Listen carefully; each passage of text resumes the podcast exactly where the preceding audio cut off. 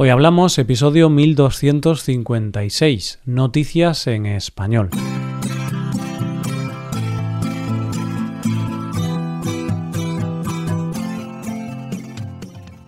Bienvenido a Hoy Hablamos, el podcast para aprender español cada día.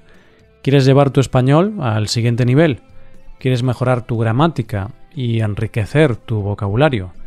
Pues puedes hacerte suscriptor premium para acceder a más de 1200 transcripciones, 1200 hojas de trabajo con ejercicios y explicaciones de español y también podrás acceder al podcast premium que publicamos cada viernes. Ya hay más de 110 episodios exclusivos disponibles. Hazte suscriptor premium en nuestra web hoyhablamos.com. Hola oyente, ¿cómo estás? Estamos en esa época del año en la que se echa la vista atrás y se reflexiona sobre cómo ha ido el año, lo que Mecano decía en su canción Un año más. Y en el reloj de antaño, como de año en año, cinco minutos más para la cuenta atrás. Hacemos el balance de lo bueno y malo, cinco minutos antes de la cuenta atrás. Y mientras hacemos esta reflexión, ¿qué te parece si vemos las noticias de hoy? En primer lugar, nos acercaremos a una gran iniciativa de un pueblo de Teruel. Después conoceremos una gran caja negra de la Tierra y terminaremos con una historia donde la tecnología sacó de un apuro a una persona. Hoy hablamos de noticias en español. Uno de los grandes retos a los que se enfrenta nuestro país es conseguir frenar eso que conocemos como la España vaciada. Es decir, conseguir que no haya un éxodo masivo a las ciudades y que las zonas rurales no se queden deshabitadas. Al quedarse prácticamente deshabitados muchos pueblos, la vida en esos sitios se vuelve más complicada, porque dejan de tener muchos servicios. Es por eso que en estas zonas rurales tienen que inventarse formas para conseguir atraer población. Y de una de esas iniciativas es de la que vamos a hablar en nuestra primera noticia de hoy. Para conocer el proyecto del que vamos a hablar hoy, nos tenemos que ir a Olite, un pueblo de Teruel, que para que te ubiques se encuentra en la comunidad autónoma de Aragón, y es una de las zonas de España con más éxodo rural. Pues bien, aquí, desde hace siete años, existe un proyecto que trabaja en la recuperación de más de 100.000 olivos centenarios, llamado Apadrina un olivo.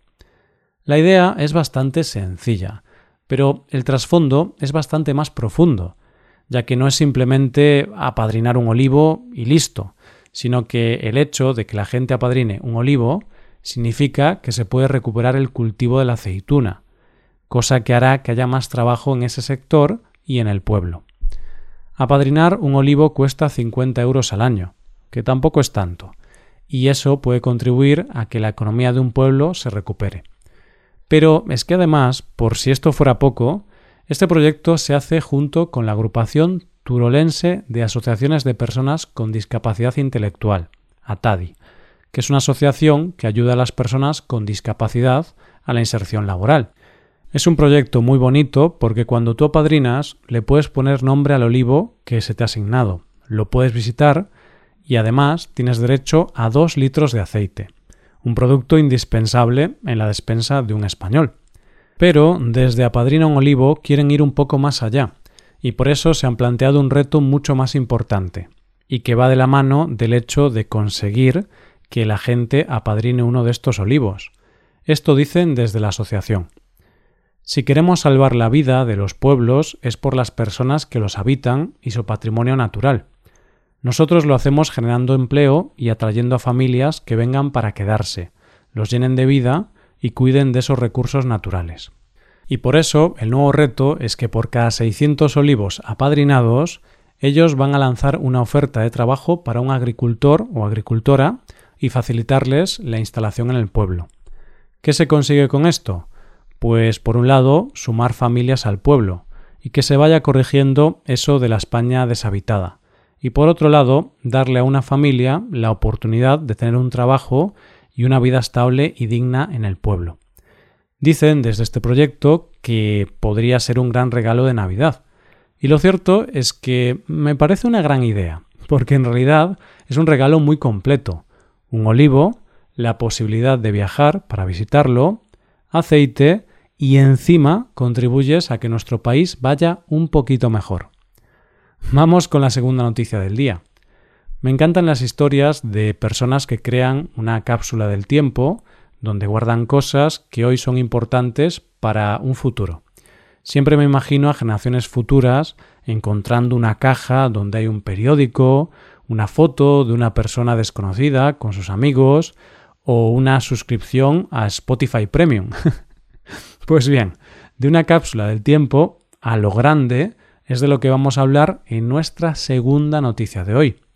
Esta cápsula del tiempo, en realidad, es una caja negra gigante indestructible y cuyo proyecto lleva el nombre de Earth's Black Box, o en castellano, Caja Negra de la Tierra. ¿Y esto qué es? Es un proyecto que es una colaboración entre Clemenger BBDO, que es una agencia de marketing, la agencia creativa de Glue Society e investigadores de la Universidad de Tasmania y en lo que consiste es en una instalación gigante de acero, que estará llena de discos duros alimentados de paneles solares, donde se guarde información de los grandes problemas que amenazan al mundo. La idea es que si la encuentran futuras sociedades, sepan por qué nuestro mundo, tal y como lo conocemos, se destruyó.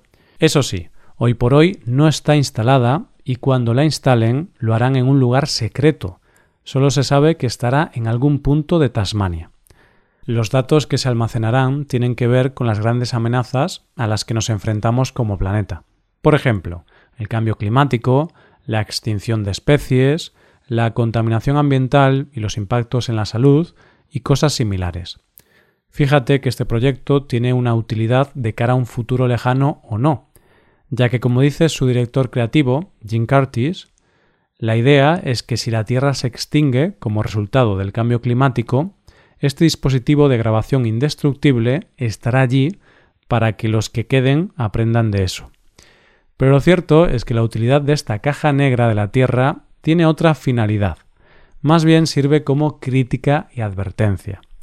Crítica porque todavía hay mucho que hacer para luchar contra el cambio climático. Y es por eso que ellos dicen, también está ahí para hacer que los líderes rindan cuentas, para asegurarse de que se registre su acción o inacción.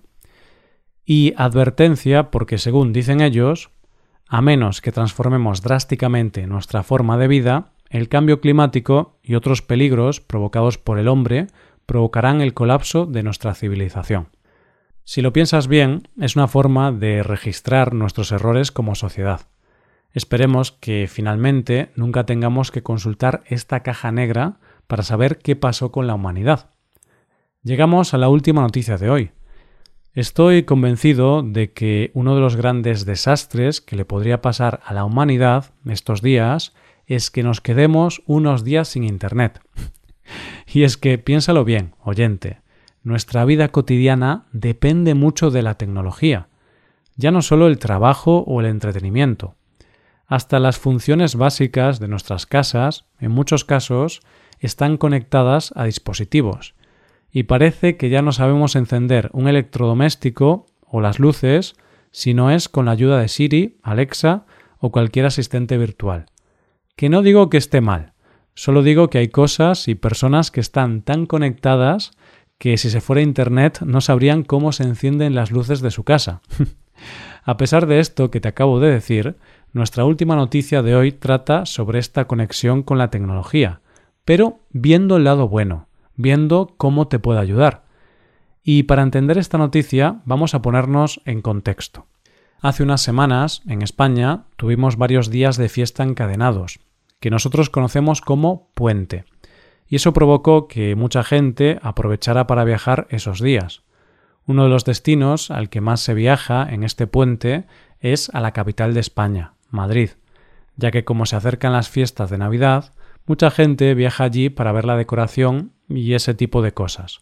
El caso es que había tal afluencia de gente por las calles que la policía tuvo que tomar la decisión de restringir el aforo en algunas zonas, y por eso restringían el acceso a determinadas calles. Esto no es lo normal, y es por eso que un chico, Álvaro Bernal, contó a través de Twitter cómo se enfrentó a esta situación. Álvaro vive en Madrid, pero al intentar entrar en su calle, la policía le dijo que no se podía pasar. Él les dijo que vivía allí, y la policía le dijo que lo tenía que demostrar. Y claro, la mejor forma de demostrarlo es con la dirección que sale en tu DNI, pero el problema era que Álvaro no lo podía demostrar, porque en su DNI todavía aparecía su antigua dirección. Él les decía que de verdad vivía allí, y le señalaba una ventana, pero la policía le decía que era necesario poder demostrarlo. Y aquí fue cuando salió a su rescate la tecnología, ya que Álvaro pronunció la siguiente frase Oye, Siri, enciende la luz del salón color rosa. Y claro, Siri hizo su trabajo, y Álvaro pudo entrar en su casa. Álvaro pudo demostrar que efectivamente esa sí era su casa. Final feliz gracias a la tecnología, oyente, y un ejemplo de que hay veces que la tecnología nos puede ayudar. En fin, le voy a decir a mi asistente virtual que apague el ordenador, que ya hemos acabado con las noticias de hoy. Y esto es todo por hoy, ya llegamos al final del episodio. Antes de acabar, recuerda que puedes utilizar este podcast en tu rutina de aprendizaje, usando las transcripciones, explicaciones y ejercicios que ofrecemos en nuestra web. Para ver este contenido tienes que hacerte suscriptor premium en nuestra web, hoyhablamos.com. Esto es todo, mañana volvemos con dos nuevos episodios y los dos últimos episodios del año. Lo dicho, nos vemos en los episodios de mañana. Paso un buen día, hasta mañana.